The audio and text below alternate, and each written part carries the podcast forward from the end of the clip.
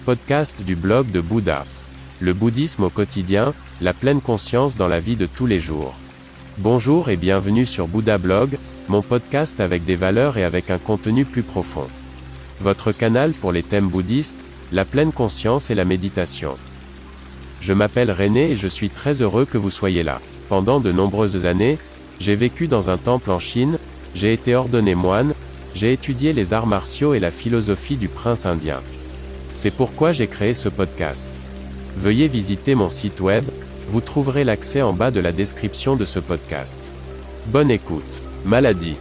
Au cours de l'histoire, tant de maladies ont déjà frappé les hommes, de la peste au cancer, nous avons toujours été à la merci des infirmités les plus diverses. Il en va de même aujourd'hui, un virus a frappé le monde et nous nous inquiétons pour notre avenir. Nous connaissons bien les conséquences mortelles des agents pathogènes, comme la peste, mais nous ignorons en grande partie l'impact des maladies sur l'économie de l'époque et sur les aspects culturels. Aujourd'hui, nous sommes nous-mêmes confrontés à de telles conséquences et aux effets d'une maladie, l'économie s'effondre sur un large front, les gens perdent leur emploi, les entreprises font faillite, les dommages ne sont même pas encore prévisibles aujourd'hui.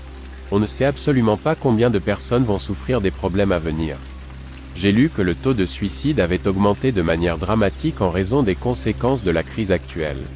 Comment pouvons-nous nous sortir de ce pétrin? Qu'est-ce qui peut aider chacun d'entre nous dans cette situation difficile? Selon le Bouddha historique, nous devons essayer de résoudre chaque problème. Si nous ne pouvons pas le résoudre, nous ne devons pas le considérer comme un problème. Nous ne pouvons rien changer ou presque à la situation actuelle, elle arrivera comme elle doit arriver. Ce que nous pouvons changer, c'est la manière dont nous gérons notre situation. J'affirme que, selon Bouddha, le destin est déjà écrit, l'individu n'est donc pas coupable. La force réside dans le calme. Nous ne pouvons rien changer, nous n'avons donc pas besoin de nous inquiéter ou de nous faire du souci, cela arrivera de toute façon comme cela doit arriver. Une statue de Bouddha se trouve aujourd'hui dans presque chaque maison, nous sommes tous, ou du moins beaucoup d'entre nous, attirés par l'apparence paisible de l'enseignant historique. Pourtant, la plupart d'entre nous connaissent peu son enseignement. Aujourd'hui, c'est un bon jour pour intégrer les paroles de Bouddha dans notre vie. Le message principal de Bouddha était que chaque être humain a le potentiel de connaître l'illumination. Au début du voyage bouddhiste vers l'illumination, il y a toujours une question. Qui suis-je? D'autres questions en découlent, comme d'où viens-je? et où vais-je aller?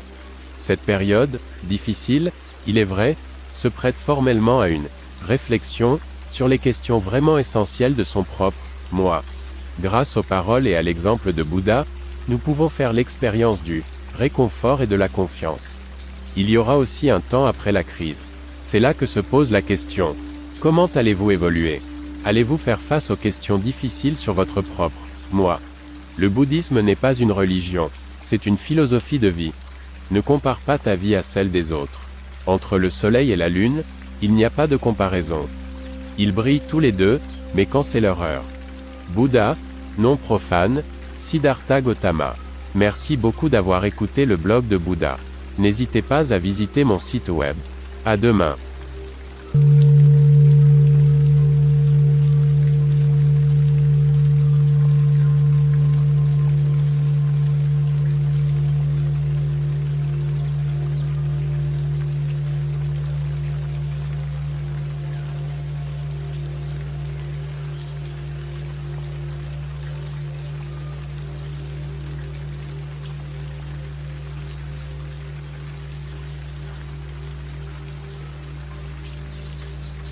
Mm-hmm.